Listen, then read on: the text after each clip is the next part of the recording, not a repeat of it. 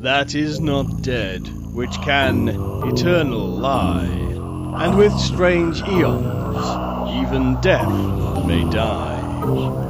Welcome to the All Lovecraftian Podcast at ArkhamInsiders.com.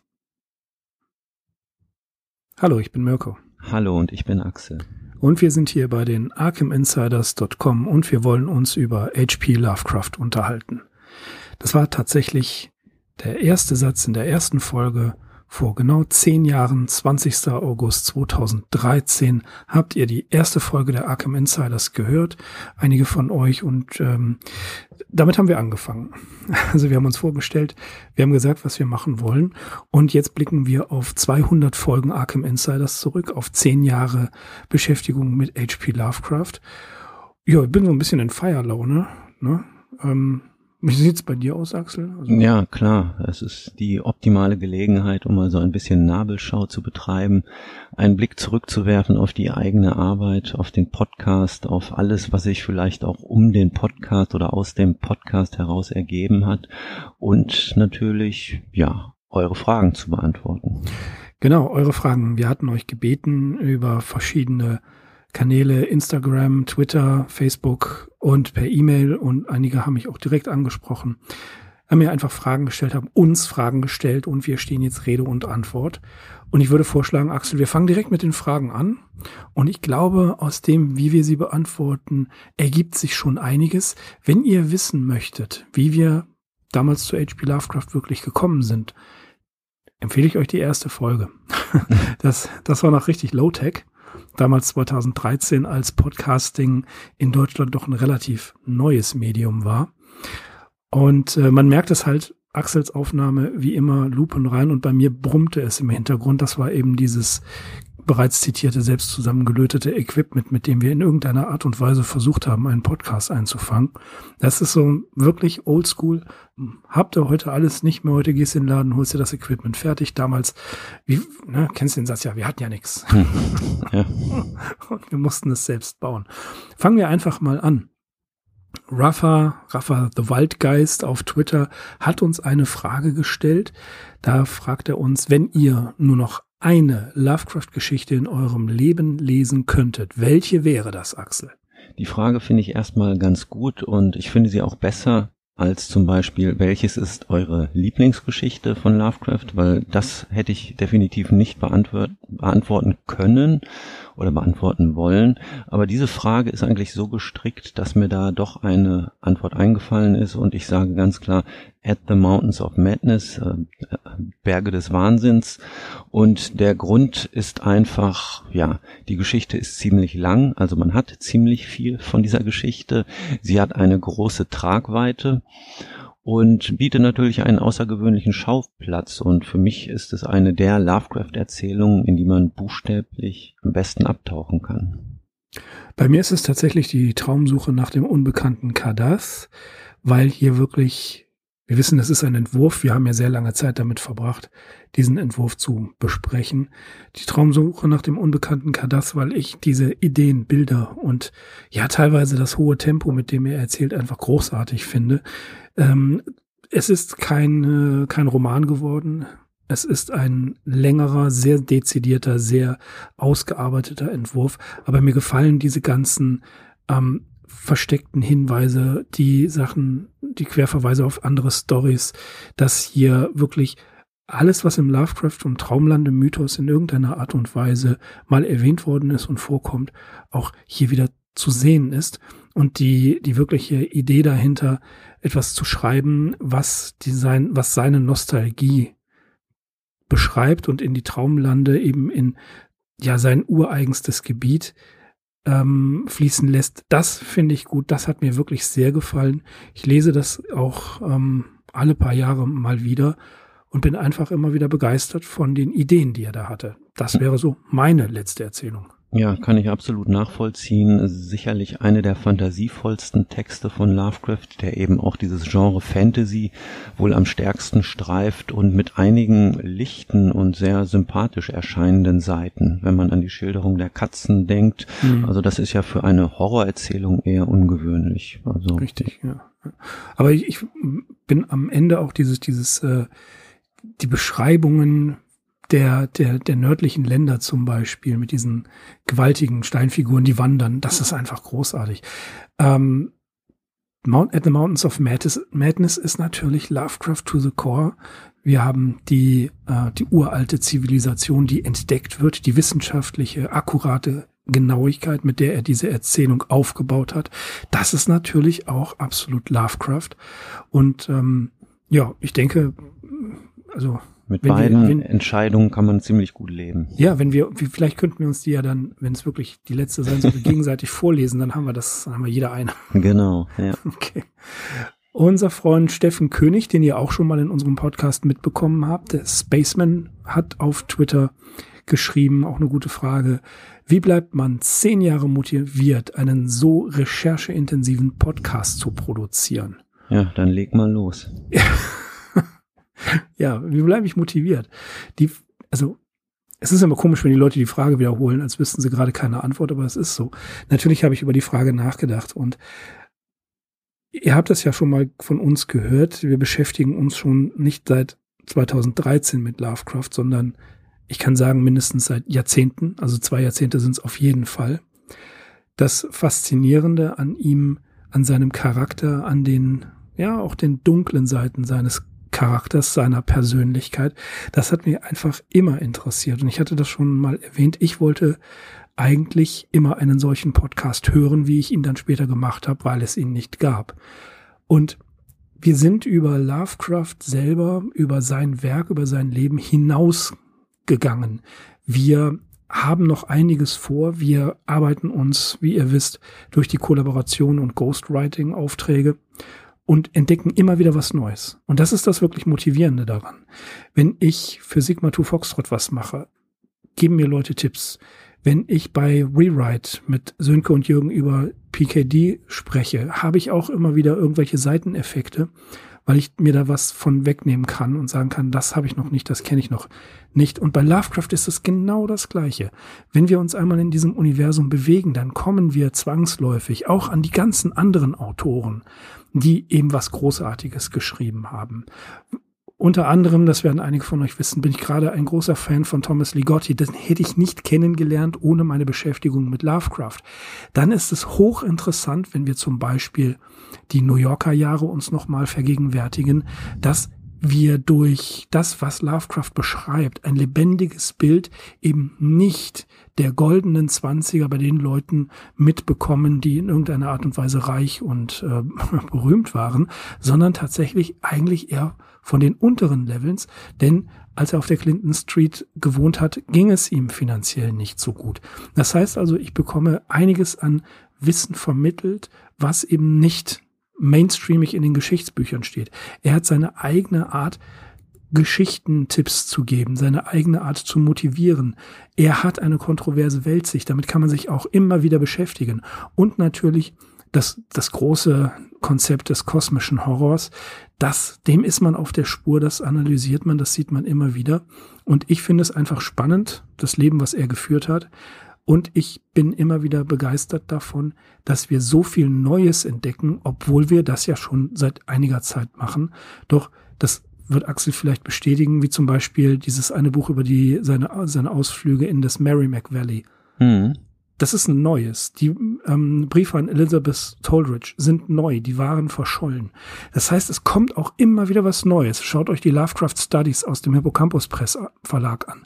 Immer wieder kommen hier neue Ergebnisse, neue Forschungen, neue, eine neue Generation von Wissenschaftlern, von Literaturwissenschaftlerinnen und Wissenschaftlern setzt das in neue Beziehungs äh, Horizonte. Und das finde ich interessant und das zeigt einfach, dass dieser Schriftsteller noch viel mehr zu bieten hat, als man eigentlich ja durchanalysieren könnte. Und das motiviert mich immer wieder. Und natürlich darf ich das nicht vergessen, eine der wichtigsten Sachen, ihr, die Zuhörerinnen und Zuhörer, ihr alle motiviert uns, glaube ich, da spreche ich auch mal eben kurz für dich, Axel, mit eurem Lob, auch mit eurer Kritik und auch dadurch, dass wir immer wieder Feedback bekommen. Damit, wenn man, wir hatten so eine kleine Durststrecke, da hatten wir das Gefühl, okay, wir machen das einfach, weil es uns Spaß macht. Und dann bekamen wir das Feedback wieder, dann kamen wieder neue Hörer dazu. Das finde ich auch super. Und dann kommt, hey, ich habe euren Podcast entdeckt und super, was ihr da gemacht habt. Das ist auch eine Sache, die mich immer wieder motiviert zu sagen, alles klar, ich konnte jemandem oder Verzeihung, wir konnten jemandem das Thema nahebringen in einer auch kritischen Distanz und wir bekommen positives Feedback. Das ist einfach wunderbar. Ja, auf jeden Fall. Das ist eben auch Teil der Verantwortung, die so ein Podcast mit sich bringt, gerade wenn man ihn auch über einen so langen Zeitraum macht, wie wir das jetzt tun, zehn Jahre, dann müsste es wirklich schon einen gewichtigen Grund geben, einfach alles hinzuschmeißen oder zu sagen, so, wir haben jetzt keine Lust mehr oder wir sind irgendwie mit HP Lovecraft am Hadern. Das ist ja nicht der Fall. Also ich glaube, das ist auch überflüssig zu betonen, dass äh, wir uns nach wie vor für sein Leben, sein Werk und alle Aspekte drumherum begeistern können. Ich möchte noch zwei Stichworte in die Runde werfen, die jetzt noch nicht so gefallen sind. Und das eine ist äh, Kreativität und das andere Arbeitsethos beziehungsweise Arbeitsethik. Äh, ja, um mal mit diesem sperrigen zweiten Begriff anzufangen. Mh, hm, ich komme ja im Gegensatz zu Mirko aus eher so einem protestantisch geprägterem Umfeld und ja, ich sehe das irgendwo auch. Also irgendjemand muss ja die Arbeit machen und da wir damals 2013 damit begonnen haben und die Sache noch nicht zu Ende ist, ja, macht man auf jeden Fall weiter. Was sich jetzt so ein bisschen nach leidenschaftsloser Routine anhört, ist aber eigentlich nicht der Fall, beziehungsweise ein Stück weit doch, weil Ideen haben, ne, das können bekanntlich viele Leute, aber diese Ideen auch umzusetzen und kontinuierlich umzusetzen, das erfordert eben ja irgendwie Disziplin, äh, Fleiß, Sorgfalt und äh, auch so ein bisschen auf lange Sicht hinfahren und ja, was wir eben beide schon festgestellt haben, auch Verantwortung gegenüber unseren treuen Zuhörerinnen und äh, Zuhörern, die uns eben auch immer auch über mal so eine Durststrecke hinweg geholfen haben. Ja, und äh, das andere Stichwort, das ich genannt habe, Kreativität. Ähm, man soll halt nicht meinen, dass so diese Arbeit in so einem sekundärliterarischen Umfeld oder in dieser in dem, oder im Fandom oder in der Hobbyforschung, wie immer man das bezeichnen möchte, dass das keine kreative Angelegenheit wäre. Äh, du hast das auch schön dargestellt, Mirko, indem man sich eben so völlig ohne irgendwelche ähm, Regeln in einem selbstgeschaffenen Umfeld bewegt, kann man eben auch selbst seine Schwerpunkte setzen. Und das machst sowohl du und das mache ich auch so. Und bei dir ist das eben diese New York-Geschichte, USA in den 1920er und 30er Jahren. Ähm, bei mir sind das teilweise auch so ganz obskure, nicht Mainstream-Aspekte, wie du es trefflich festgestellt hast. Und ja, wir schaffen es, glaube ich, immer wieder ähm, in äh, auf Lovecraft bezogen und drumherum und von dort aus auch weitergehend, auch in ganz unmögliche Bereiche vielleicht hineintastend, ähm, ja, Felder aufzutun, die uns beide begeistern, die vielleicht auch unsere anderen Interessen bedienen können. Und das ist das vielleicht gerade relativ einfach bei einem Menschen wie Lovecraft, der vielseitig gebildet war und vielseitig interessiert war. Also äh, erstmal gibt es da eigentlich jede Menge Anknüpfungspunkte und ich glaube, da haben wir beide sehr feine Antennen für und ja, können uns das so gestalten, wie wir es selbst gerne hören würden. Das ist auch für mich natürlich immer äh, die Hauptmotivation. Ich möchte das so machen, dass ich am Ende des Tages oder am Ende der Aufnahme sagen kann, das ist jetzt so, wie ich mir das auch von anderen gerne anhören würde. Ihr habt ja vom, kennt eine unserer, ich glaube, Christmas-Folgen war das, der Maler in Gelb hat uns gemalt. Da gibt es ja dieses Porträt der Arkham Insiders. Der Erik, der auch ähm, immer wieder Gast früher war bei Sigma to Foxtrot, der hat uns gemalt. Also mit anderen Worten, das ist ja auch ein Geschenk an uns. Wir haben auch immer mal wieder ähm, Menschen getroffen auf Vorträgen, Cons und so weiter, die das gut finden, was wir tun. Ne? Also der, der direkte Kontakt. Und was du gerade gesagt hast, dieses Obskure und dergleichen, das, das hat sich auch in den Jahren verändert. Weißt du, ich habe ähm, natürlich auch immer Fantastikautoren mir angesehen und so weiter. Aber ich weiß noch, als wir das erste Mal auf dem Bücherbummel hier in der Museumsscheune in Krefeld waren, na, da kam das ja auch, kam es uns so vor, als wären wir auf der Jagd nach was äh, Obskurem, was Besonderem. Und das ist immer wieder der Kick, irgendwie dieses Lovecraft-Leben in kleinsten Teilen nachzuspielen, nachzuahmen, sich so ein bisschen zu fühlen. Und ähm, auch da denke ich immer wieder, wenn man die Briefe liest zwischendurch, manches ist sehr langatmig, manches ist unglaublich humorvoll, manches ist ähm, bitterböse und das möchte man nicht lesen, aber auch das muss man akzeptieren und weitermachen. Und insofern, ja, jedes Mal aufs Neue bin ich begeistert von Lebensbeschreibungen über ihn und denke mir so, ja, bei allem, das war ein hochinteressanter Mensch. Mhm. Ja. Nächste Frage von Bobby Peru, Sexy Man Child auf Twitter. Unsere Top 3 der Lovecraft, Lovecraft Pastiches, Axel. Ja, also ich weiß nicht, ob das rein rassige Lovecraft-Pastiches sind, die ich mir hier herausgesucht habe. Sagen wir, sie gehören zu diesem großen Themenkreis des Cthulhu-Mythos oder der Cthulhuiden Geschichten. Und zwar nenne ich einmal von Robert Bloch The Shadow from the Steeple. Die ist erschienen in der September-Ausgabe 1950 von Weird Tales und sie bildet ja den Abschluss, den Lovecraft leider nicht mehr miterlebt hat, ähm, dieser dreiteiligen Serie. Bloch hatte mit einer Geschichte vorgelegt, ähm, The Shambler from the Stars, die dann Lovecraft dazu motiviert hatte, The Haunter of the Dark zu schreiben und ja, mit The Shadow from the Steeple, der Schatten äh, des Kirchturms oder der Schatten vom Kirchtum, so ist die auf Deutsch erschienen, der bildet eben den ehrenvollen Abschluss dieser ja recht interessanten Zusammenarbeit, dieses Schlagabtausches, in dem sich die beiden auch äh, gegenseitig ja über die Klinge springen lassen. Dann ähm, als Nummer zwei möchte ich einen völlig unbekannten Text nennen, über den bin ich mal vor Jahren gestoßen in einer Ausgabe von Crypt of Cthulhu, der Osterausgabe aus dem Jahr 2000, also schon eine vergleichsweise neue Ausgabe.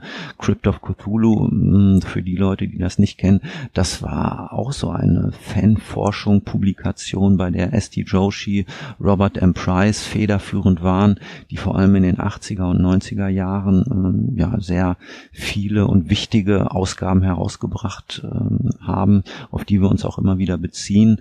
Und dieser Text von dem Peter Rawlik, äh, der heißt History of the Miskatonic Ballet und das ist, wie man sich denken kann, ein fiktiver historischer Text, ähm, ja, der bei der Kultur der Indigenen beginnt und dann die Geschichte der Kolonisierung und Besiedlung dieser Gegend des Miskatonic-Tals nacherzählt und in seiner Detailverliebtheit und Gewissenhaftigkeit erinnert das Ganze durchaus an Lovecraft und es ist irgendwie eine schöne, originelle Idee, gut umgesetzt.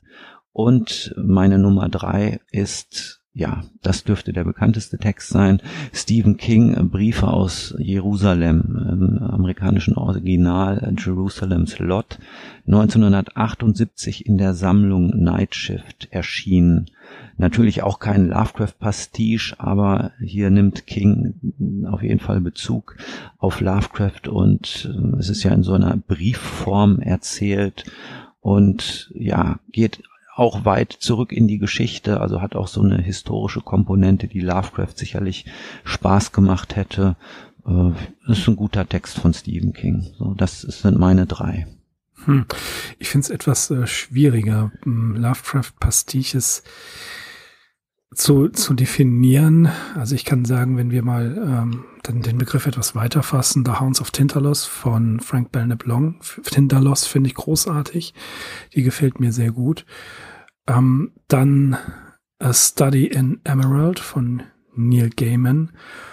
Puh, und bei der dritten bin ich wirklich tatsächlich ein wenig überfragt, ähm, weil ich keine Hitliste da habe. Also ich könnte ganz schwer sagen, diese gefällt mir am meisten es, es, es wechselt tatsächlich. Es ist auch extrem stimmungsabhängig.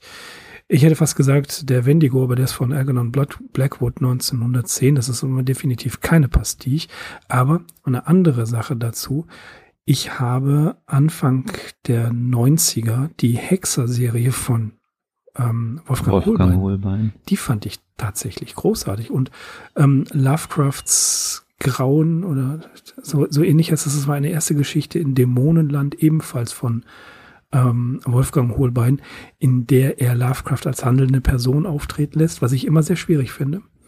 Aber sagen wir mal, zu der Zeit war ich da doch etwas unkritischer und habe mir die Bücher wirklich super schnell reingezogen. Es hat einfach Spaß gemacht, das zu lesen. Das wären so meine drei derzeitigen äh, Favoriten, wobei das echt wechselt. Da kann ich also nicht wirklich ähm, definitiv sagen, das und das sind meine, sind meine Tops. Mhm. Ja, interessant, dass du den Wolfgang Holbein erwähnst. Gerade diese Lovecraft-Sachen rund um diese Figur des Hexers, die sind vielleicht angesichts seines ins Unermessliche gewachsenen Werkkorpus schon etwas äh, in Vergessenheit geraten. Vielleicht nicht bei den Die Hard-Fans, aber ja, es ist eine interessante, ein interessanter Aspekt seines Werks, den man immer mal wieder beleuchten kann. Und wenn du sagst, dass du dich da früher für begeistern konntest, finde ich das auch völlig legitim, so eine retrospektive Begeisterung. Also, ja, aber da haben die Bücher gehabt, 140 Seiten, die habe ich in einem Tag durchgehabt. Mhm. Ich wünschte, ich könnte heute noch so schnell lesen. ja, aber es wird mit dem Alter nicht einfacher. Nur mir ist halt, es gab ja diese dicken Sammelbände. Mhm. Ja, und die gingen einmal durch wie heißes Messer durch warme Butter. Ja. Da hatte ich auch einen von, ich erinnere mhm. mich da gut. Und immer war dieser ja. Hexer. Und das waren recht schöne gemalte Titelbilder, mhm. der immer mit seiner Pillerine, mit seinem Umhang unter den genau. Armen irgendwie eine Ausgabe des Necronomicon und. Sonst, ja. Mhm. Nee, aber das, das muss ich sagen, also es hat Spaß gemacht. Ich finde das heute eher bedenklich, aber was soll's? Ich, das ist ja keine Sache, die in irgendeiner Art und Weise beschämend ist, sondern Heute weiß ich es besser, aber damals hatte ich einfach nur viel Spaß damit und das ist die Hauptsache. Mhm. Sprawl Radio, auch ein Podcast, hat uns gefragt, die Lieblings-Lovecraft-themed Metal-Band. Schwierige Frage, ganz schwierige Frage. Oh. Lovecraft-themed Metal-Band. Also ich muss sagen, eine, eine Band, die mir gefallen hat von der, von der Stilrichtung, vom, von der Musik her, war Dawn of Relic. Die hatte Lovecraftian Dark, war, hieß ein Album und das ging richtig, das fetzte richtig ab. Das war richtig hart. Und es hat mir gefallen, ich fand es sehr cool, aber Lovecraft-themed Metal Bands, da ich bin auch in dem Thema nicht mehr so drin wie 2008 noch, als ich in einem CD-Laden gearbeitet habe.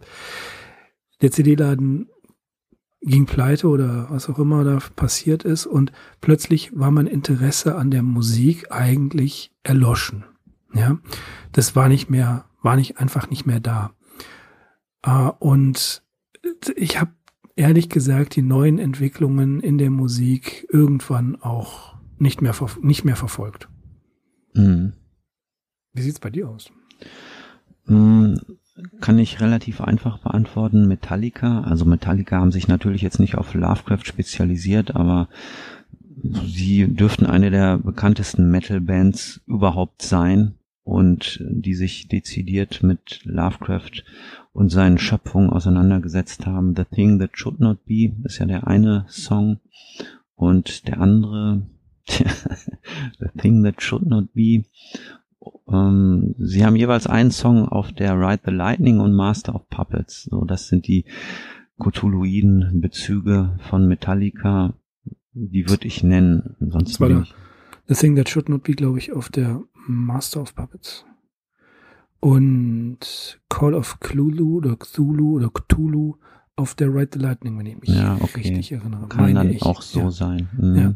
Also es war schon interessant, dieses Face the Thing That Should Not Be. Ja das habe ich zum ersten Mal kurz nach Erscheinen von The Master of Puppets ähm, gehört und konnte das gar nicht einordnen. Damals wusste ich noch nichts über Lovecraft. Trotzdem, ähm, ja, war, war dieses Lied atmosphärisch sehr dicht. Mhm. Aber es gibt halt sehr viele Bands, die ähm, die sich auf Lovecraft mittlerweile absolut, beziehen oder Themen absolut. auf ihn. Ich will mal nicht Metal-Bands sagen, aber auch nicht vielleicht ähm, puh, Lovecraft-related. Ah, das ist eine sehr, sehr, wenn wir den Begriff sehr weit fassen, also extrem weit fassen, finde ich beispielsweise die Band The House of Usher, die immer wieder solche ähnlichen Thematiken hat, auch hochinteressant. Und die sind ja äh, immer noch sehr umtriebig. Das ist die Band um Mastermind Jörg Kleutgen, den alle aus der Szene wirklich kennen und zurecht schätzen. Die fand ich auch immer wieder interessant und ähm, musikalisch haben die mir auch sehr, sehr stark zugesagt. Mhm, mh. Also ich weiß noch, ich habe das Gothic Grimoire, ich habe keine Ahnung, wann das erschienen ist, irgendwann Mitte der 90er. Da gab es aber auch nur wenige Ausgaben von. Und auf der ersten, da war eine CD noch mitgeliefert, auf der ersten CD war ähm, ein Lied von The House of Usher.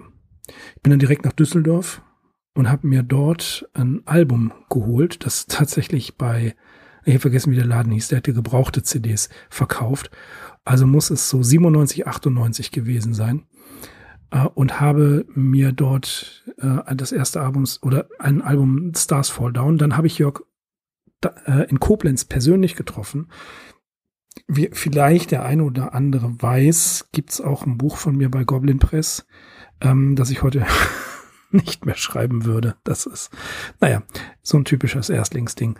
Äh, deswegen verbinde ich mit House of Usher, Lovecraft und der Gothic-Szene aus dieser Zeit wirklich mehr als positive Erinnerungen. Und das bringt mich wieder dazu zu sagen, dass das irgendwie schon zu meinem persönlichen Lovecraft-Soundtrack gehört. Mhm, ja, völlig nachvollziehbar. Mhm.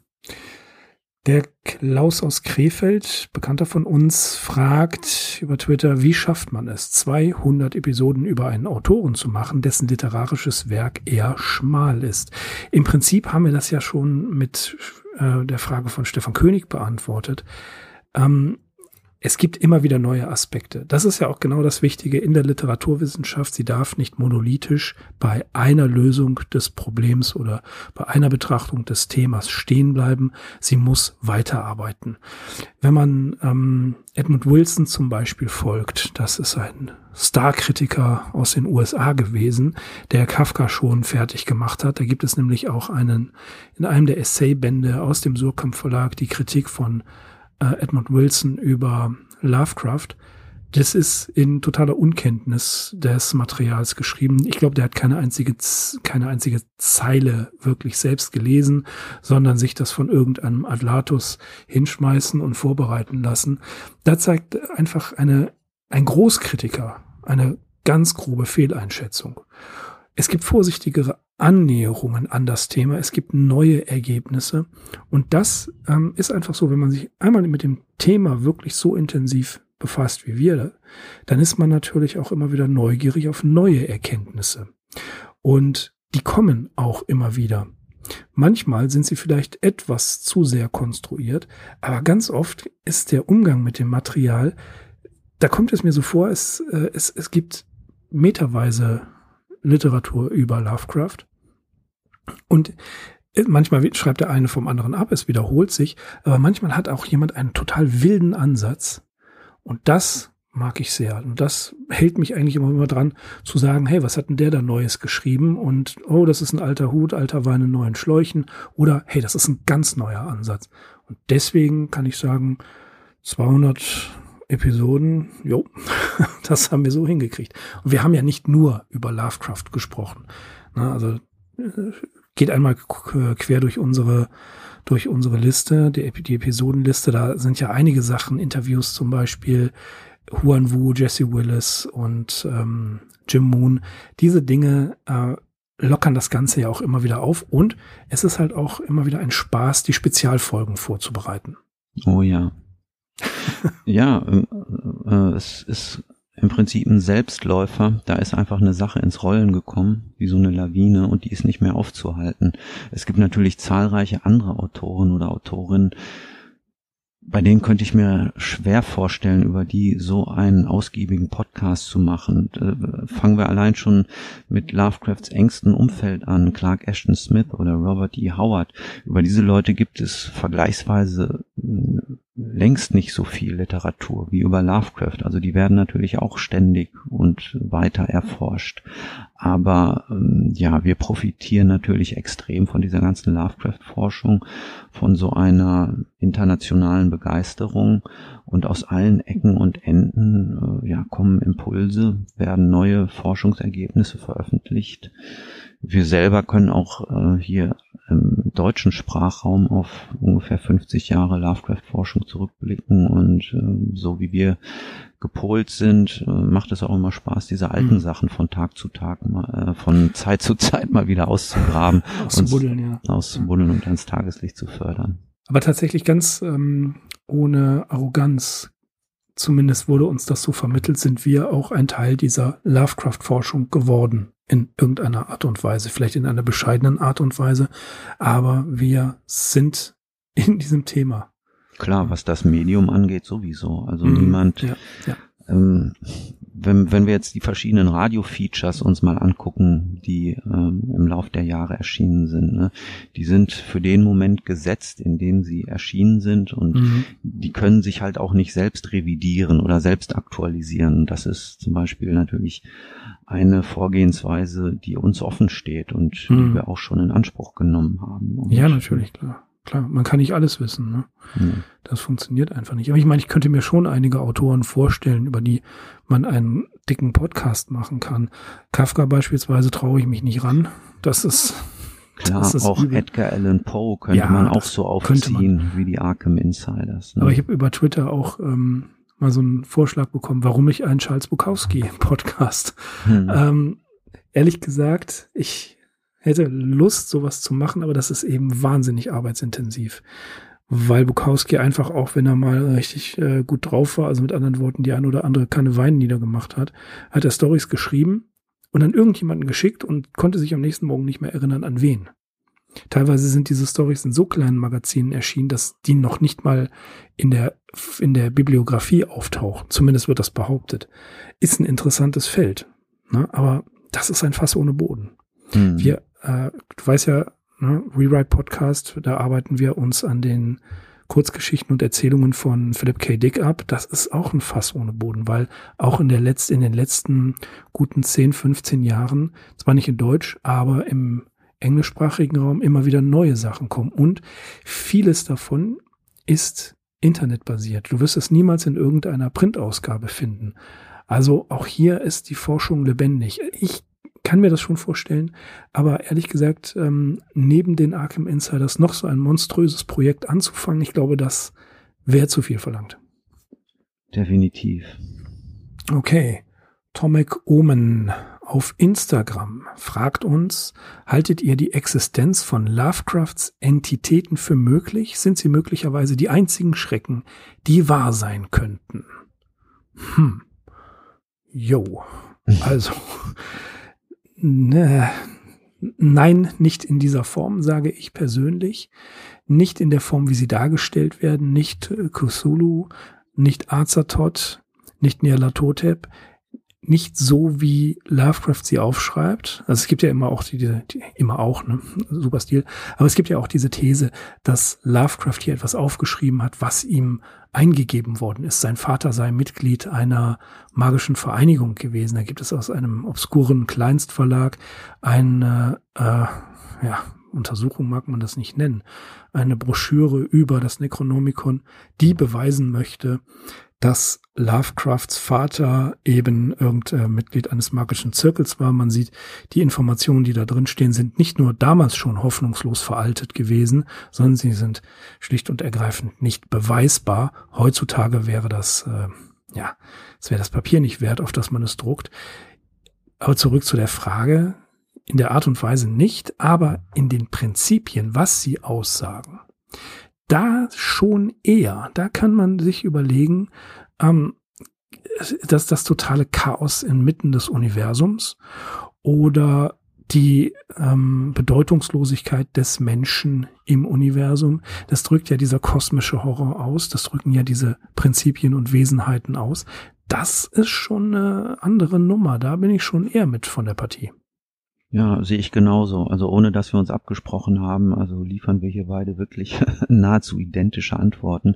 In der Form, wie Lovecraft sie beschreibt, halte ich es ja auch nicht für möglich, aber ja, als ewig währende Symbole, die so verschiedene Aspekte wie Chaos, Geheimnis, Wahnsinn, Sinnlosigkeit, den gesamten kosmischen Horror eben symbolisieren, äh, sind sie natürlich nicht von der Hand zu weisen und üben natürlich auch deshalb so eine starke Faszination auf uns alle aus ähm, oder auf alle, denen es halt auch gelingt, hinter diese monströse Fassade zu schauen.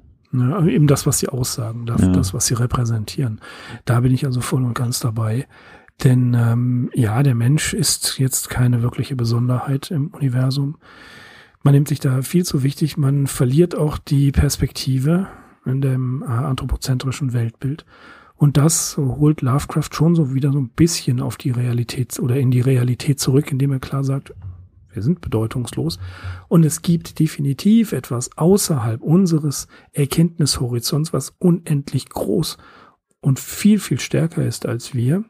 Und auch etwas, was unendlich viel älter ist. Diese Angst vor der ver vergehenden Zeit oder vor der Vergangenheit oder vor der Zeit an sich, vor der Dimension der Zeit, wenn man das jetzt zum Beispiel auf die Entitäten Lovecrafts bezieht, ja, also du, du blickst in einen Abgrund von Milliarden von Jahren und kommst dir dabei gar nicht so äh, komfortabel vor.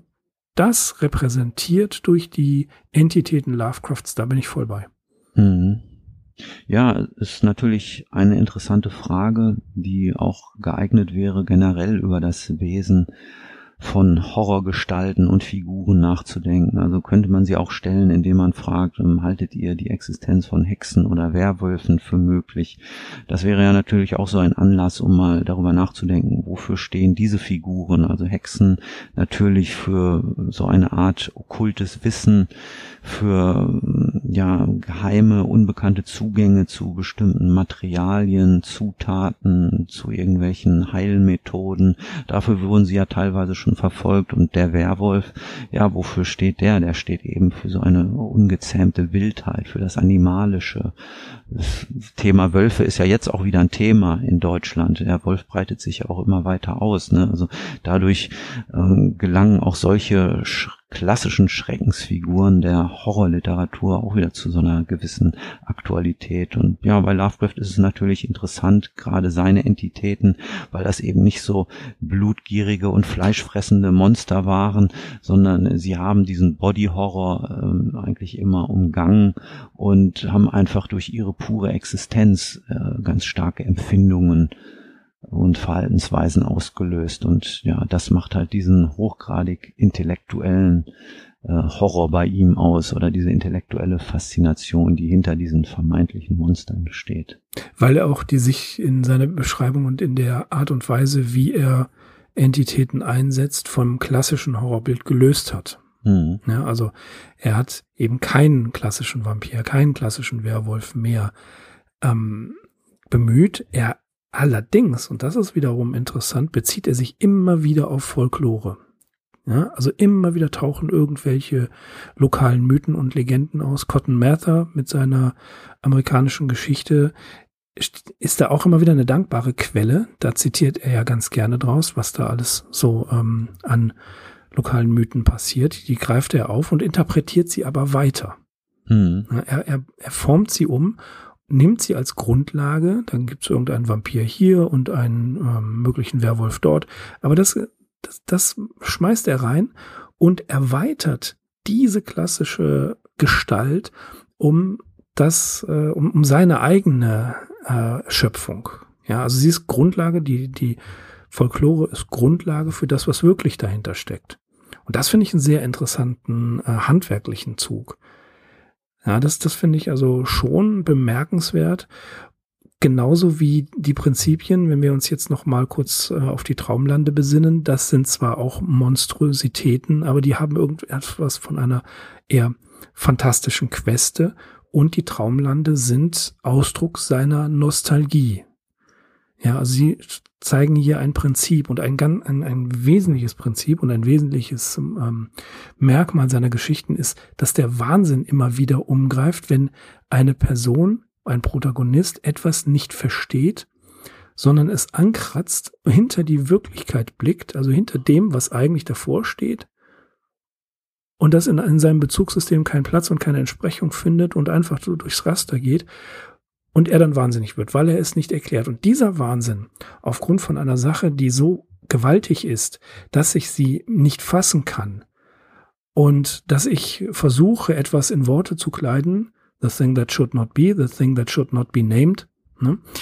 ähm, also etwas nicht mehr darstellen zu können, das finde ich faszinierend und da glaube ich, da steckt auch die ganze Kraft äh, von Lovecrafts Horror hinter. Hm, tja, ich hoffe, wir konnten damit diese Frage irgendwie einigermaßen zufriedenmaßen, äh, zufriedenstellend beantworten. Nochmal über Instagram. Michael Holtermann fragt, schafft ihr noch weitere zehn Jahre? Ja klar. Gar keine Frage. Das werden wir tun. Ja, ähm, wir können gleich vielleicht gleich nochmal oder machen wir es direkt jetzt einen kleinen Ausblick geben, denn tatsächlich kommt eine Anschlussfrage von Herrn Holtermann, ob wir uns mal mit den Verfilmungen befassen werden. Wir hatten es mal angekündigt, das werden wir auch irgendwann in ferner Zukunft machen, so eine Art äh, Lovecraft Cinema Club. Aber erstmal haben wir uns ein klares Ziel gesetzt. Wir wollen mit den Kollaborationen zu Ende kommen. Dann wollen wir nochmal unsere Listen miteinander vergleichen und schauen, was wir übersehen haben, was neu dazugekommen ist und was ähm, wir noch bisher noch nicht erwähnt haben. Also wir werden da auch noch nachliefern. Und der nächste Komplex, die nächste Staffel sozusagen, wird die Zusammenarbeit mit August Derleth sein, denn diese auch sehr kontroverse Figur, dieser sehr kontroverse Mensch, der ist im Lovecraft-Universum und in der Beziehung zu Lovecrafts Werk eine wichtige Person. Mhm, über den wir vergleichsweise wenig geredet haben bisher. Mhm. Also da sind ja. doch einige Leute weitaus häufiger vertreten genau. in den bisherigen Podcast-Folgen. Aber seine, sein, seine Arbeit, seine Gründung des Verlags Arkham House, wie gesagt, so kontrovers man ihn auch sehen kann, ist eben essentiell wichtig für das Fortbestehen von Lovecrafts Werk. Mhm wir haben auch gesagt, wir werden eine Art Lovecraft Personality machen, also über Brieffreunde, andere ähm, Menschen, die in seiner Nähe waren, ebenfalls etwas sagen. Frank Belneblanc zum Beispiel hatten wir ja schon. Wir hatten auch noch äh, Episoden über verschiedene andere Menschen, die in seinem Leben wichtig waren. Aber auch hier gibt es neue Erkenntnisse, neue Veröffentlichungen, neue interessante Textstellen, die wir ähm, als wir angefangen haben und als wir uns mit diesen Personen beschäftigt haben, die hatten wir tatsächlich nicht zur Hand, weil es sie schlicht noch nicht gab. Das heißt also, wir werden Lovecrafts Umgebung nochmal abscannen. Also wir werden jetzt nicht wirklich nochmal was Neues über Sonja Green Lovecraft sagen können, denn da ist nicht mehr viel aufgetaucht. Aber Elizabeth Tolridge, wie wir schon erwähnt haben, ähm, und noch ein paar andere Menschen und Figuren, die äh, durch neue Briefausgaben gewürdigt wurden. Die, denke ich, werden wir auch in ferner Zukunft besprechen. Verfilmungen, Filme, Lovecraft bezogen wollen wir auch machen. Und damit, denke ich, sind auf jeden Fall schon mal, das ist ein Fünfjahresplan. Ja, also fünf Jahre, damit kann ich auch gut leben. Ja, Zehn das, Jahre, ja. Ja, ich mache das dann weiter. Okay, und ich zwinge dich dazu, das weißt du doch. Nein, also ich glaube schon vom Material her fünf Jahre locker und zehn Jahre ziemlich sicher. Hm. Okay, ähm, jetzt kommen Fragen, die wir immer mal wieder gestellt bekommen haben von verschiedenen Leuten. Axel, du fängst an. Wie viele Lovecraft-Bücher besitzen wir? Hm, ich habe die heute mal herausgekramt. Also ich habe hier ein kleines Regal stehen im Flur, wo alles versammelt ist, was irgendwie mit Lovecraft zu tun hat, im engeren und auch im weiteren Sinn. Und ich bin da auf so ungefähr 120 Bücher gekommen, die man irgendwie zum ja, Lovecraft-Literaturbestand zählen kann, also Primär- und Sekundärliteratur. Äh, Kernstücke bilden hier auf jeden Fall die Ausgaben der Fantastischen Bibliothek im Surkamp Verlag, von denen habe ich 17 Bücher, wobei hier bereits die Bände mit den äh, posthum Lovecraft-Geschichten von August Dörle mitzurechnen sind. Passt ja ganz gut, weil wir den gerade schon erwähnt haben.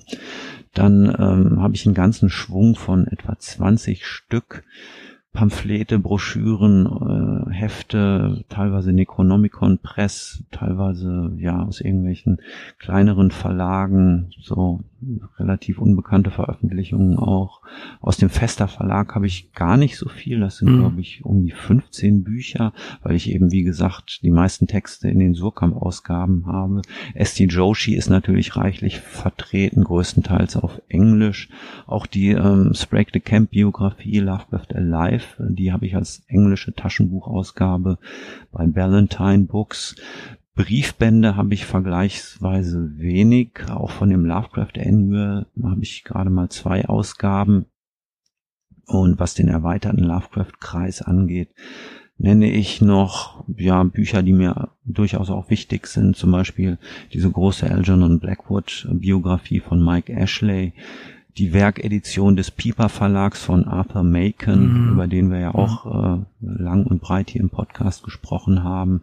Dann habe ich noch einzelne Bücher zu diversen Pulp-Autoren, die jetzt nicht so bekannt sind, die aber auch in der einen oder anderen Beziehung zu Lovecraft standen, wie Carl Jacoby, äh, Hugh B. Cave, und ja, überhaupt habe ich eine Handvoll Bücher zu diesem ganzen Themenkomplex, Pulp-Magazine, Weird Tales und so weiter.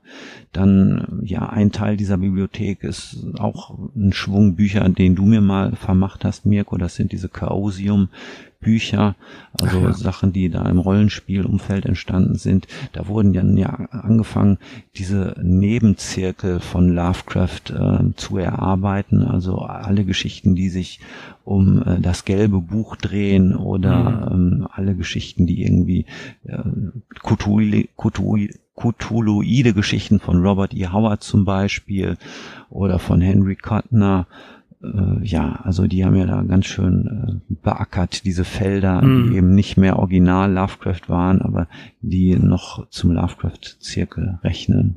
Ja. ja, also wenn ich mal grob überschlage, Penguin-Ausgaben, kommentierte Ausgaben, Joshi, dann auch obskure Broschüren, Necronomicon Press, Arkham House, äh, Festa, Bibliothek des Hauses Ascher und dann irgendwelche Sachen und gar nicht mehr weiß, wo ich die her habe. Also komme ich auch auf ein paar mehr. Mhm. Ich möchte mal, ähm, weil ich das, da muss ich eigentlich immer dran denken, wenn ich an deine Lovecraft-Bibliothek denke. Also mir erscheint immer herausragend, ähm, dass du die äh, Joshi-Biografie als Hardcover hast. Mhm. Ne? Ähm, und natürlich ganz wichtig die ähm, Arkham House Selected hm. Letters Ausgaben. Ja, die sind fünf. ja auch, also die wurden mal vor ein paar Jahren bei eBay angeboten und jeder Band ist für ungefähr 100 bis 120 oder noch mehr Euro Total weggegangen. Also. also wenn man die sich alle auf einen Schlag hätte besorgen wollen, da bei eBay, wäre man zwischen 5 und 600 Euro losgeworden. Ja, also ich, ich schätze, äh, ich, ich war tatsächlich nicht in der Lage, die zu zählen. Ich habe einen Stand von vor einem Jahr, da waren es um die 250 Titel, also auch im erweiterten Be Bereich. Ja, und ähm, für mich interessant, wie du sagtest, die Arkham House Briefausgabe. Da hatte ich den ersten Band eine ganze Zeit lang und die Bände drei, äh, zwei bis fünf, die kamen tatsächlich erst ähm, von 2000 bis 2010 dazu und gar nicht mal so teuer, weil da irgendwie eine gewisse Flaute plötzlich war. Mhm. Dann die Erstausgabe von St. Joshis ähm, I Am Providence, der großen zweibändigen ähm, Biografie über Lovecraft. Da habe ich tatsächlich bei Hippos, Hippocampus Press die erst die ersten 100 waren mit einer äh, Signatur mit einem Autogramm von St. Joshi persönlich. Die habe ich tatsächlich hat Franzi, also meine Frau, mir die bestellt und zu Weihnachten geschenkt, zu einer Zeit, wo wir uns ein solches teures Teil überhaupt eigentlich gar nicht leisten konnten. Das war also schon ein ganz besonderes Geschenk. Und tatsächlich habe ich mit Derek Hussey, dem äh, Verleger von Hippocampus Press, dem Besitzer, einige E-Mails ausgetauscht, äh, weil er einfach wissen wollte, ich war offensichtlich einer der wenigen Besteller in Deutschland. Zumindest hat er das in den E-Mails geschrieben, was auch immer, ob das nun war es oder nicht. Aber er fand es halt interessant und er hat mir auch so ein bisschen darüber erzählt, wie das zustande kam. Es gab bei Necronomicon Press, eine gekürzte Ausgabe, Lovecraft A Biography. Die hatte ich Ende der 90er durch einen Studienkollegen und die war völlig faszinierend. Das war also das neben de Camp das umfangreichste, was ich jemals gelesen habe, aber sie war schon gekürzt. Mhm. Und äh, tatsächlich ähm, kam dann diese Biografie, diese zweibändige dazu. Und die hat mich ebenfalls äh, absolut gecatcht. Ja, diese gekürzte ja. Biografie habe ich auch. Also die ist noch immer sehr umfangreich, wie du schon sagtest, aber mh, hm, von der ganzen Machart, also ich meine jetzt wirklich, wie dieses Buch gemacht ist, das ist ein Taschenbuch mit so einem relativ engen Satzspiegel und vor allem im Bund, ja. also im Innenrand äh, mit viel zu wenig Platz, dass man die so gewaltsam brutal. aufbiegen mhm. muss, ähm, wobei man natürlich immer riskiert, dass das ganze Ding äh, dir um die Ohren fliegt. Also ja. so ähm, buchbinderisch nicht ganz so astrein. Mhm. Ja, die, wie gesagt, faszinierend waren eben die auch die, äh, die Briefausgaben. Mhm. Und vor allem äh, möchte ich ja, auch noch sagen, bitte. die Letters from New York ist auch ein ja. ganz schönes Buch, das du hast. Ja, ganz genau, da komme ich auch noch gleich zu. Ähm, tatsächlich ist ähm, es ist so, die Selected Letters von Arkham, äh, doch von Arkham House, die sind schwierig. Die haben keinen Index. Es gab irgendwann mal von Joshi herausgegeben einen Index dazu. Der ist aber quasi überhaupt nicht zu bekommen und wenn, dann muss man sein Häuschen dafür verkaufen. Also waren wir oder war ich damals schon gezwungen und bin es heute auch noch, wenn ich ein spezielles Thema suche, die Zusammenfassungen der Briefe, manche sind, gehen ein, zwei Sätze, manche gehen aber auch 20 Sätze lang, da werden die Themen kurz angerissen, was drin steht.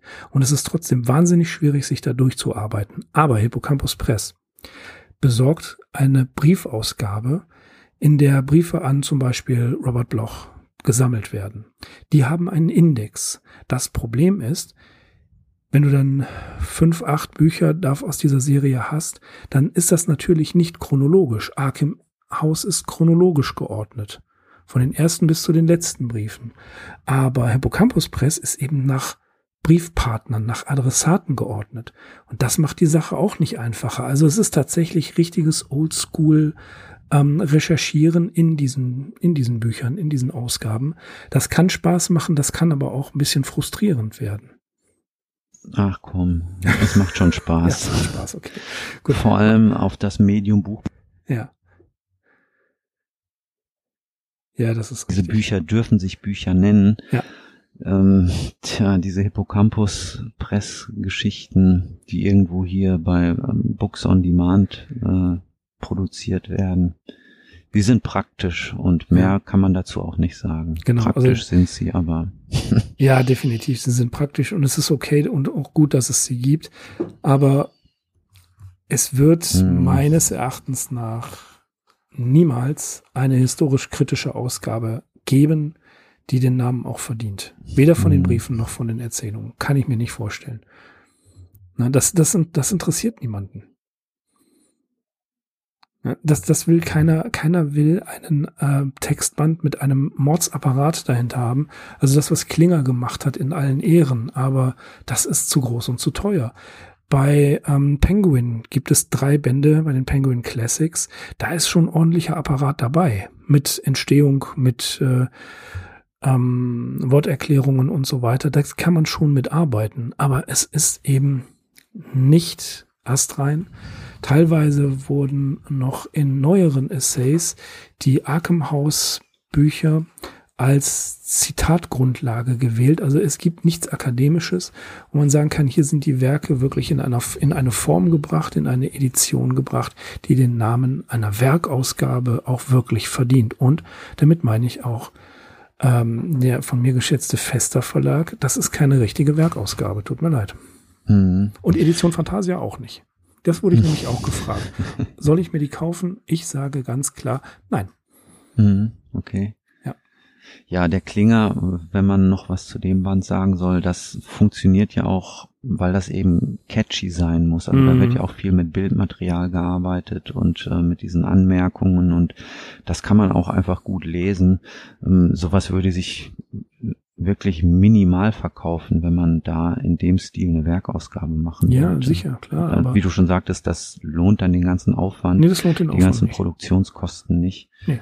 Das würde auf der Strecke bleiben. Man kann sich diese Informationen ja tatsächlich aus, wenn man jetzt ähm, Penguin zum Beispiel hat, wenn man ähm, noch ein paar andere aus dem Hippocampus Press hinzuzieht, dann hat man schon, man muss hin und her suchen, aber man kommt schon an sehr, sehr gute Hintergrundinformationen ran. Aber es ist eben nicht die schöne Werkausgabe, die dann wohlfeil im Regal steht, die von einem, sagen wir mal, Klingerniveau ist, von wegen der ganzen äh, Apparate und, und der ganzen äh, Zusatznotizen, die dabei sind. Aber der ist einfach zu groß. Mhm. Ne, das, ist, das ist einfach ein Trümmer, den man so gebastelt hat, damit er teuer sein kann. Damit ja, und der ich, eben auch die Ansprüche eines Bildbandes erfüllt. Ja, damit die setze Anforderungen ich, an einen Bildband. Ich möchte das nicht falsch verstanden wissen. Ich setze den nicht herab, aber er taugt nicht als eine zitierfähige Ausgabe. Er ist wunderschön zu lesen. Der muss auf den Tisch legen und dann ein bisschen durchblättern und so weiter. Man kann sich da also schon sehr dran erfreuen, aber es ist eben nichts Akademisches. Das wird es auch nicht geben, meine ich. Ja. ich, ich. Vielleicht werde ich eines Besseren belehrt und dann wäre ich froh drüber, wenn ich es mir dann leisten kann. Hm. Ich lege ja auch nicht unbedingt Wert aufs Akademische, aber ich möchte noch ähm, anschließend an jetzt äh, diese Vorstellung fünf Einzelstücke aus meiner Bibliothek nennen, die aus dem einen oder anderen Grund bemerkenswert sind. Also zu den jüngsten Lovecraft-Büchern hm, zählt der von der DLG herausgegebene Band Fungi from Yugoth und andere Gedichte, in den Nachdichtungen von Frank Duwald, ja, Deutsche Lovecraft Gesellschaft. Ähm, hier haben mehrere Leute mitgewirkt und mein Exemplar habe ich dankenswerterweise von Nils Gampert erhalten, auch ein äh, treuer Supporter und äh, Zuhörer dieses Podcasts. Der hatte sich hier als Lektor ins Zeug gelegt. Also wenn euch die Gedichte interessieren, könnt ihr euch dieses Buch mal anschauen. Dann kann ich noch eine Leiche aus meinem eigenen Keller hervorholen. Naja, auch nicht so ganz, aber ich nenne mal die inoffizielle Ausgabe von H.P. Lovecraft gegen die Religion. Das mhm. war eine unautorisierte Übersetzung aus dem Umfeld der deutschen Skeptizismusbewegung hervorgegangen, zu der ich ähm, im Namen der deutschen Lovecraft-Gesellschaft ein Vorwort verfasst habe. Später erschien dann in Absprache mit Esti Joshi die genehmigte Fassung dieses Buches im Fester Verlag Against Religion gegen die Religion äh, allerdings in einer limitierten Auflage und ja, soweit ich informiert bin, sind beide Bücher mittlerweile aus den genannten Gründen nicht mehr ganz einfach aufzutreiben. Meine älteste Lovecraft-Publikation, die mir vielleicht auch am meisten am Herzen liegt, weil sie zeitlich einfach auch noch am nächsten dran ist, ist eine dünne Broschüre namens Rhode Island on Lovecraft, herausgegeben von Donald M. Grant und Thomas P. Hadley. Ich habe hier die zweite Auflage von 1945 und das gute Stück enthält einige Erinnerungen von Leuten aus Providence an Lovecraft, die ihn eben auch noch persönlich gekannt haben. Unter anderem auch unsere bekannten Eddies äh, sind vertreten, Muriel Eddy ja innerhalb der deutschsprachigen Sekundärliteratur ein wichtiger Band, das geht uns beiden, glaube ich, so. 1997 ist der erschienen, H.P. Lovecraft von Monstren und Mythen und der gibt so ein Abbild der hiesigen Forschung der 1990er Jahre und zentraler Beitrag hier ist sicherlich der Text Lovecraft als Mythenschöpfer von Marco Frenschkowski, der ist fast 70 oder 80 Seiten lang, also nimmt auch einfach einen gewichtigen Raum innerhalb dieses Buches ein. Und das ist eigentlich ein Text, der bis heute nichts an Aussagekraft verloren hat. Und andere Lieferanten, die an diesem Buch mitgewirkt haben, sind äh, Frank Fester, Karl Jukierde, Michael Siefner, Uwe Sommerlath, Joachim Körber oder Robert N. Bloch. Also alles wichtige Gestalten der deutschen Fantastikforschung und des äh, deutschen Fantastik-Fandoms sicherlich auch. Und dann möchte ich noch final nennen, Lovecraft in der DDR, ein äh, Thema, das vielleicht gar nicht so viele Leute auf dem Schirm haben. Die Rede ist hier von der Sammlung Die Farbe aus dem Raum. Die wurde herausgegeben von Erik Simon. Das war oder ist auch immer noch ein Aktivist der Science-Fiction-Szene in der damaligen DDR und jetzt im ostdeutschen Raum oder auch in, ähm, mit der, die, die äh, Science-Fiction-Literatur der Sowjetunion und Russlands äh, da hat er sich auf jeden Fall verdient gemacht und er hat halt dann ähm, 1990 diesen Lovecraft-Band herausgegeben und das ist tatsächlich noch in der DDR erschienen im Verlag Das Neue Berlin. Also in diesem sehr nebulösen Zeitraum nach dem Mauerfall, aber noch vor der Wiedervereinigung. Mhm. Auch eine ganz spannende Sache, wie ich finde. So auf jeden Fall Raritäten. ja.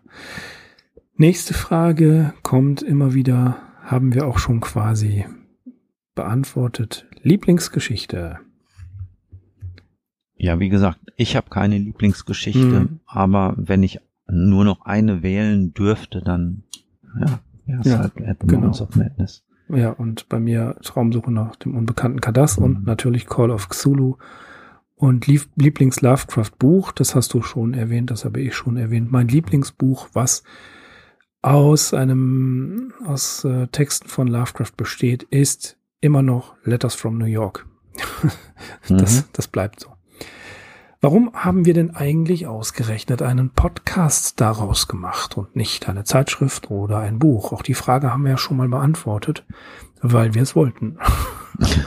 also ne, die Legende besagt, dass wir uns in, nach einem kurzen äh, Kontakt über Twitter in Oberhausen getroffen haben.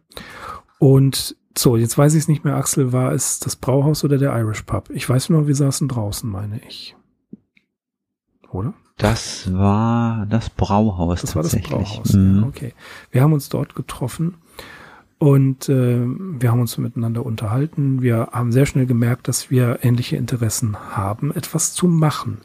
Ich war seit 2012 Podcaster, habe ähm, auch mit Markus Wittmer und Daniel Neugebauer, also dem äh, Übersetzer und Rollenspielautor Markus Wittmer und natürlich, ihr wisst es, dem Gründer und äh, ja, Mastermind, kann man sagen, sage ich jetzt mal so, äh, von System Matters, eben Daniel Neugebauer. Wir haben zwei Podcast-Episoden gemacht, aber es ähm, blieb bei diesen zwei Episoden und ich wollte einfach, sagte ich ja schon, etwas machen, was ich gerne hören wollte und es gab nichts. Es gab Yok Radio von äh, yoxotot.com, das war aber sehr stark Rollenspiel geprägt. Es gab HP Podcraft, aber die haben wenig über seine Biografie gemacht und ich wollte mehr Biografie. Ja, und so kam es dann dazu, dass ich zum Axel gesagt habe, wir machen einen Podcast oder ich würde gerne einen Podcast machen. Einfach weil das schneller produziert ist als ein Buch. Ja, ich habe mich geirrt. natürlich, der Aufwand war immens, auch das Ganze herzustellen. Und der arme Axel, der immer die ähm, die Zusammenfassung macht, der die für, für das äh, Online-Stellen und für die Podcatcher und so weiter zuständig war, der wird mir das bestätigen. Das ist eine Mordsarbeit gewesen und ist es immer noch. Ja, wenn man natürlich das so macht in dieser Form, dann bleibt das auch erstmal dabei. Mit den Zusammenfassungen bin ich selbst, also mit der Arbeit bin ich selbst nicht so unglücklich, weil man hat dann einfach kann da immer schnell reingucken und ähm, sich informieren, aha, um was geht es eigentlich in der und der Geschichte, was kommt da drin vor. Und ja, das ist einfach eine praktische Sache, mhm. die man dann hat. Ja, und wie gesagt, ein Podcast kannst du überall hin mitnehmen. Und ich war fasziniert von diesem Medium. Äh, wir, es ist strittig, sind wir das äh, noch mitten in der ersten Welle in Deutschland oder sind wir am Ende der ersten deutschen Podcast-Welle ist, äh, ja, da kann man sich drüber streiten. Auf jeden Fall gehörten wir mit zu den ersten Podcasts, die regelmäßig erschienen sind. Und definitiv sind wir der erste regelmäßige Lovecraft-Podcast im deutschen Sprachraum gewesen. Das ist so. Mhm. Habt ihr auch mal genug von Lovecraft? Axel, hast du genug von dem? Also natürlich nicht in dem Sinne, dass ich die Nase voll von diesen Geschichten oder von den Menschen hätte. Dazu ist er gerade aufgrund seiner Widersprüchlichkeit viel zu spannend und ähm, wie wir ja jetzt mehrfach erwähnt haben, es kommt immer wieder was Neues heraus, das man mit Interesse verfolgt. Ähm, ich würde es eher so sagen, man muss oder ich muss natürlich eh in einer bestimmten Stimmung sein, um seine Sachen gutieren zu können. Und das trifft jetzt nicht unbedingt auf die Kollaborationen zu, mit denen wir uns ja jetzt auch schon lange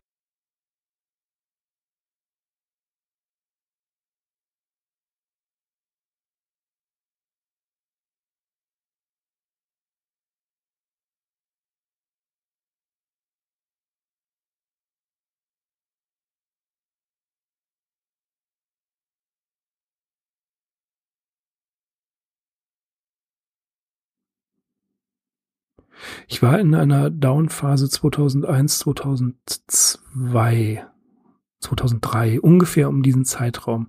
Da habe ich eigentlich ein anderes Interesse gehabt. Ich habe mich sehr viel mit Heiner Müller beschäftigt.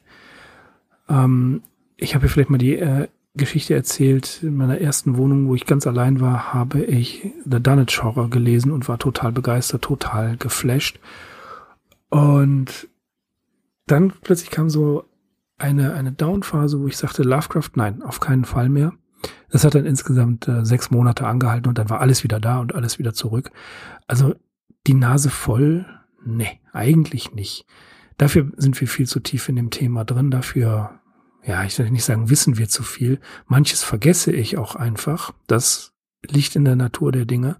Aber ich könnte eigentlich immer wieder von vorne anfangen. Und das werde ich auch tatsächlich tun. Das hatte ich auch schon mal jemandem gesagt, dass ich so, ich glaube, wir hatten darüber gesprochen, Axel, ne? Irgendwann mal, ähm, als wir uns getroffen haben, dass ich tatsächlich nächstes Jahr plane, nochmal von vorne mit den Geschichten zu beginnen. Ja, einfach nochmal lesen. Und deswegen, nee, von Lovecraft genug eigentlich nicht, nein. Auch interessant, wenn ihr eine Frage an H.P. Lovecraft stellen könntet, welche würde das sein? Mir dafür zwei. Mir dafür zwei. Okay, die erste, warum verdammt nochmal warst du intelligenter Mensch, so ein bornierter Rassist? Erklär es mir, ich verstehe es nicht. Natürlich, wir haben eine Folge darüber gemacht. Wir haben uns sehr tief in dieses Thema eingearbeitet. Ich verstehe es trotzdem nicht. Und zum anderen, hast du das Geheimrezept fürs Schreiben gefunden? Das sind so die beiden. Was würdest du mir empfehlen? Wie, wie würde ich das machen? Ich würde ihn siezen. Aber er spricht ja Englisch, insofern, how did you do that? Und ähm, da, das wäre für mich eine der interessanten Fragen. Gibt es eine, gibt es das Geheimrezept? Alle Schriftsteller sagen, nein, gibt es nicht. Aber was würdest du mir raten, um endlich mal meine Faulheit und Blockade zu überwinden und weiterzumachen. Mhm. Also das wäre für mich so eine, eine interessante Sache. Aber das mit dem Rassismus, ich denke, das haben wir jetzt ausreichend, also nein, man kann es nicht ausreichend diskutieren, man soll den Deckel nicht drauf machen. Aber das hätte mich auch interessiert, zu fragen, warum zum Teufel musste das denn sein, dieser Widerspruch auch in sich, Ne? Antisemit sein und eine Jüdin heiraten und dergleichen. Da, da steckt doch mehr dahinter. Das ist doch was völlig anderes. Das wäre eine Sache, die mich wirklich interessieren würde, wobei er mich dann wahrscheinlich ähm, mit einer gewissen höflichen Herablassung hinaus komplimentieren würde. Ja. Eine Frage, die auch immer wieder kommt, aber nicht nur bei uns, sondern auch in verschiedenen Foren. Was glaubt ihr, würdet, würde Lovecraft zu seinem Erfolg das muss man in, in Anführungszeichen äh, setzen, heutzutage sagen? Hm, ich könnte mir vorstellen, dass er sich ehrlich darüber freuen würde, auch wenn er diesen Erfolg eigentlich gar nicht fassen könnte. Man muss natürlich noch betonen, er hat in seinen letzten Jahren, denke ich, durchaus mitbekommen, wie positiv die Leserschaft von Weird Tales auf ihn reagiert hat. Also er war schon so ein geheimer Star dieser Zeitung. Ähm, das kommt auch immer wieder rüber, wenn wir mal Leserbriefe, die auf seine Geschichten eintrudelten, hier vorstellen.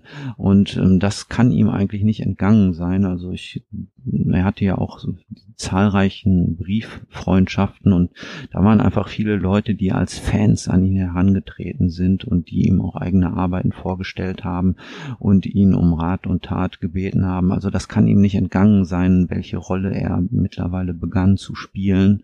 Und hätte er noch bis in die 60er Jahre meinetwegen gelebt, dann hätte er sicherlich noch ja diesen Siegeszug äh, auch noch mitnehmen können. Also Tja, was soll man dazu sagen? Klar hätte er sich gefreut. Aber es war natürlich in dem Maße, wie das auch weltweit dann sich vollzogen hat, dass es in Ungarn eine Lovecraft-Gesellschaft mhm. gibt, dass es in Polen, in Deutschland, überall auf der ganzen Welt, in Spanien, ähm, dass da so eine Faszination sich entfalten konnte. Also das ist der Punkt, an dem ich sagen würde, er, hätte das eigentlich gar nicht fassen können mhm. oder hätte da ungläubig, ungläubig mit dem Kopf geschüttelt. Ich habe das schon mal 2006 war das glaube ich im damaligen Cthulhu Forum eines der besten Foren, die es damals gab. Da habe ich sehr viele nette Leute kennengelernt. Sehr, sehr viele. Es war ein wirklich tolles Forum. Existiert in dieser Form nicht mehr. Es ist eine Schande.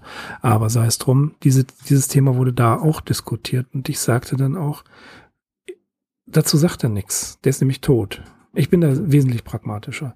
Ich sage, ich kann nicht spekulieren, was er gesagt hat, weil ich ihn nicht gut genug dafür, also da, da weiß ich einfach nicht, wie es in seinem Innersten aussieht. Und zum anderen, ähm, das ist diese Was wäre wenn Geschichte ist nicht meins. Mhm. Also da bin ich doch eher rationalistisch und sage, nee, das hat er nicht erlebt und ich weiß es nicht. Ich befasse mich mit dieser Frage tatsächlich nicht. Ist so ein bisschen gemein, aber mhm. ich kann das nicht extrapolieren. Woher denn? Ne?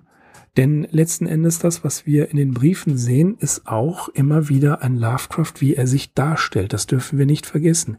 Er hat bei vielen Briefpartnern zutiefst ehrlich geantwortet. Er hat also wirklich sein Innerstes dargestellt, aber bei anderen hat er auch bloß eine Rolle gespielt. Und das ist die Schwierigkeit an der Sache. Man kann es schwer abschätzen. Vielleicht wäre ihm dieser Erfolg, dieser Rummel, Kursolo Plüschtiere und alles, was damit zu tun hat, suspekt gewesen. Das glaube ich eher. Aber wie er das einschätzen würde, diese Frage, ja, die würde ich eigentlich unbeantwortet lassen. Okay, das ist ja dein gutes Recht. Ja, mhm. zum Glück. Welche Themen erwarten uns, also die Arkham Insiders Crew in der Zukunft? Eine Menge. wir hatten es ja vorhin schon angedeutet. Mhm. Na, also tatsächlich, äh, wir, wir haben auch überlegt, was machen wir denn in der Zukunft? Und da sind wir sehr schnell drauf gekommen, dass wir, naja, viele Projekte haben könnten, wir haben sie schon angedeutet. Da sind auch noch viel mehr Ideen. Aber wir machen erstmal tatsächlich gar keinen so weiten Blick in die Zukunft, mhm. realistisch gesehen, sondern wir befassen uns mit dem, was naheliegend ist.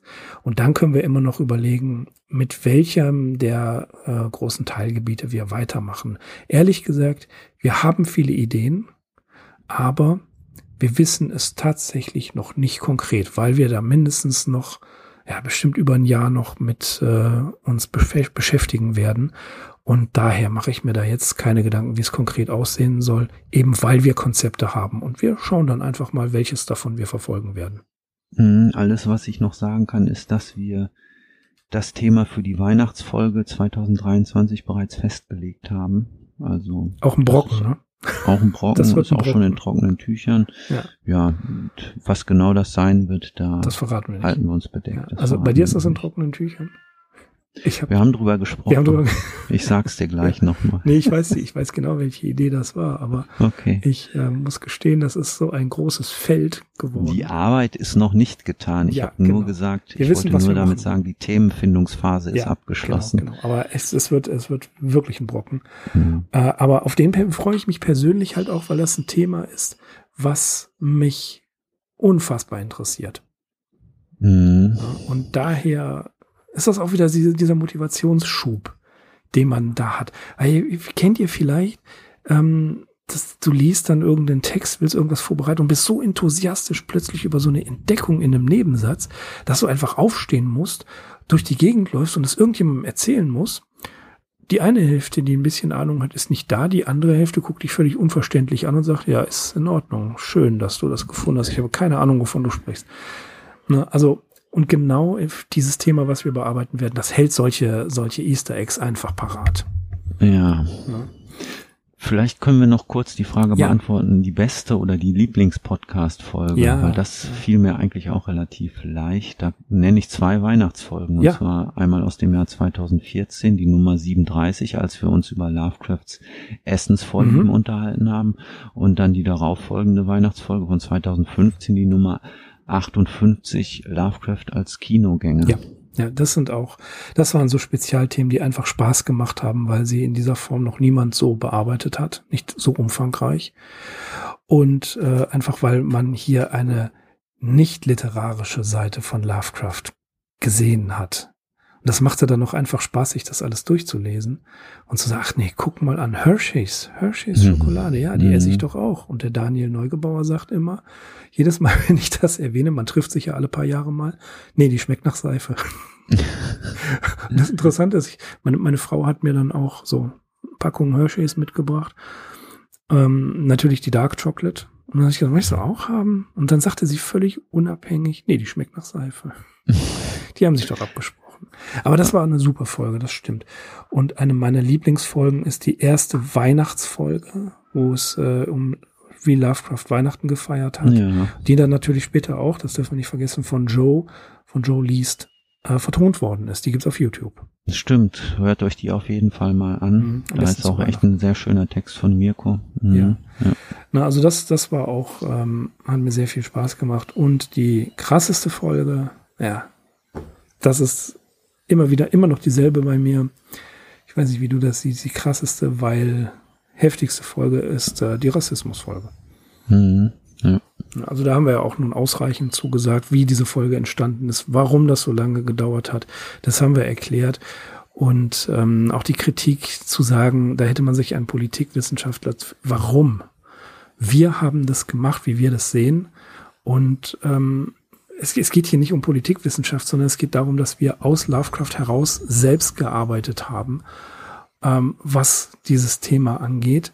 Und das finde ich, ähm, ja, ich meine, es ist kein Soziologieseminar. Ne? Wir haben die aktuellen Forschungsergebnisse dargestellt. Wir haben unsere eigene Meinung dazu gebildet. Und ja, das machen wir in unserem Rahmen unserer Möglichkeiten. Ne? Also Gnade. Gnade, bitte. Lasst Gnade lasst. Gnade walten. Ja. Okay.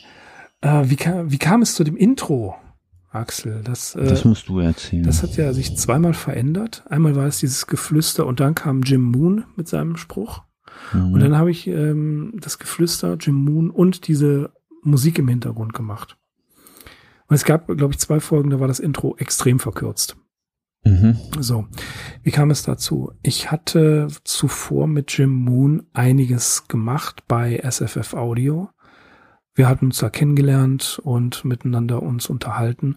Und er ist ein ziemlich bekannter Podcaster im englischsprachigen Raum, auch vor allen Dingen in, äh, in Großbritannien. Da macht er sehr viel, auch Sachen, die wir gar nicht so wirklich mitbekommen. Den Hypnogoria Podcast, dann noch so ein paar Sachen, also die, die Origins of Halloween und Folklore-Sachen. Also Jim Moon ist sehr, sehr umtriebig und ich habe ihn einfach ge gefragt, ob er es machen würde. Und da hat er gesagt, ja klar, was soll ich denn sagen? Dann habe ich es ihm geschickt, er hat es zurückgeschickt und dann ist, ist seit zehn Jahren unser Intro und das ist im Wesentlichen die Geschichte und ich glaube, dir gefällt es ganz gut, ne? Auf jeden Fall. Du warst mit dem ja. Experiment damals gar nicht zufrieden. Mm, Ich finde so die Mischung jetzt optimal. Mm. Ich würde da gern dran festhalten. Ja, natürlich, Jim. Moon, auf jeden Ja. Fall. Also ich weiß, dass SFF Audio ähm, drei oder vier Folgen irgend so eine merkwürdige, äh, klingt wie Sitar-Musik. Und dann kam dieses da-da-da-dam, da-da-da-dam, das ist die SFF Audio Podcast, da-da-da-dam und fertig. Mhm. Und äh, da habe ich Jesse gefragt, warum. Und dann sagte er, ja, das war aus einer kanadischen TV-Serie und da gab es ein Copyright drauf. Das wusste er natürlich. Aber da er nur eine ganz kurze Sequenz rausgenommen hat, ist ja wie hier in Deutschland, ne, ähm, wie heißt das, die gemeine Mafia, die GEMA. Mhm. Ne, drei Takte, glaube ich, sind kostenfrei.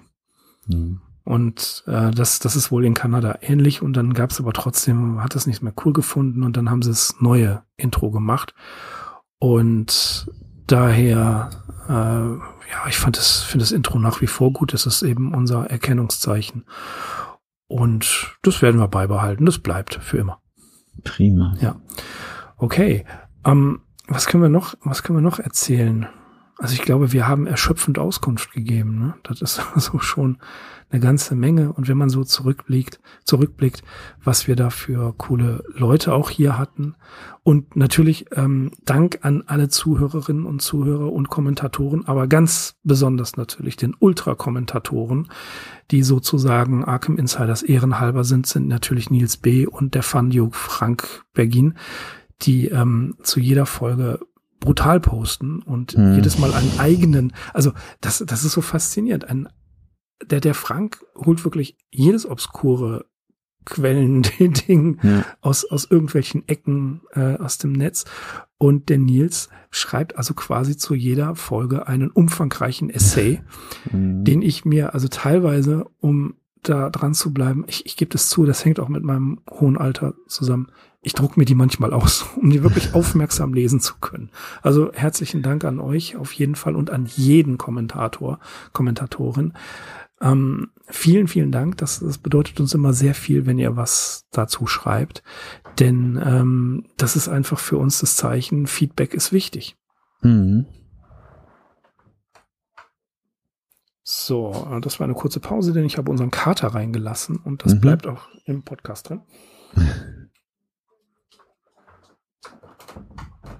aber die Pause schneide ich raus. Okay.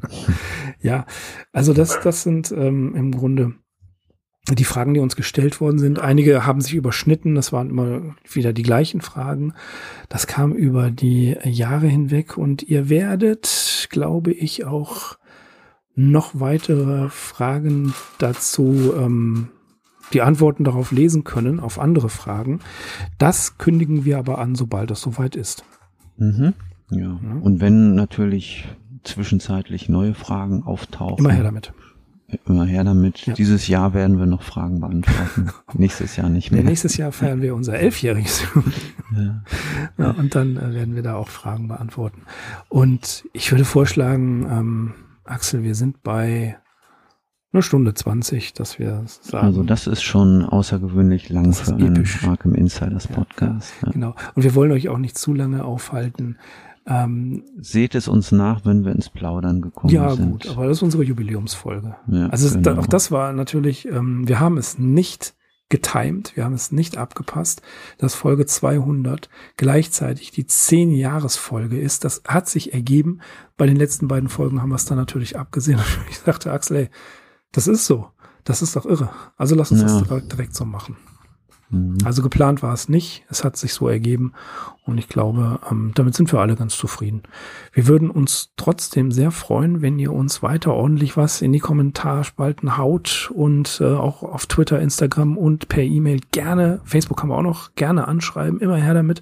Immer her mit all den Fragen, die ihr habt herzlichen Dank auch für die vielen Glückwünsche, die uns mittlerweile erreicht haben über die genannten Kanäle. Immer wieder auch Motivation und gesagt, Leute, macht weiter. Ähm, herzlichen Glückwunsch zur, zu zehn Jahren und der 200. Folge. Es ist immerhin besser als 200 Jahre und zehn Folgen. Das wären sehr epische Folgen. Äh, aber trotzdem herzlichen Dank, vielen lieben Dank für die Unterstützung, auch die Patreon Unterstützung. Ja. Mhm. Dann müssen wir natürlich auch erwähnen, dass es für uns auch immer wieder, ja, das entspannt uns ein wenig. Auch für Bücherunterstützung. Ja, ich nenne hier die fünf Bände Collected Essays, die ich dem guten Frank aus Hamburg verdanke. Ja. Strongman Frank. Strong, Strongman Frank, ja, ganz genau. Es wird eines Tages eine, zumindest zum Teil Arkham Insiders Northland Tour geben. Und ich werde auch irgendwann wieder gen Norden kommen. Und dann besuche ich dann äh, den, den, den ähm, Christian, dann besuche ich den Frank, äh, vielleicht sogar Cookie Spengler und äh, äh, den Mike Leder und die Petra Grell und so weiter. Das sind ja alles Leute, die mit uns zu tun haben und äh, die unsere Hörer sind, die auch Beiträge liefern auch das ist ganz, ganz, ganz wichtig für uns, dass uns ihr, dass ihr uns auch mal einfach so sagt, ey, mach doch mal was darüber oder was haltet mhm. ihr davon? Das sind auch Impulse, die wir super gerne aufgreifen möchten. Schreibt uns einfach, habt keine Hemmungen, immer her damit. Ähm, natürlich böswillige Kritik nehmen wir zur Kenntnis. Nein, Spaß. Damit setzen wir uns natürlich auch auseinander. Aber für uns ist eben genau dieses Feedback das A und O. Wir danken für die vielen, vielen Glückwünsche und wir hoffen, dass wir euch auch weiter, ähm, ja, was Interessantes bieten können. Und ich würde vorschlagen, wie verabschieden wir uns immer? Vielen Dank fürs Zuhören. Wir verbleiben mit den allerbesten Grüßen. Ich bin Mirko. Ich bin Axel. Und wir sind die Arkham Insiders auf arkhaminsiders.com. Bis zum nächsten Mal, dann heißt es wieder Business as usual. Macht's gut, ciao.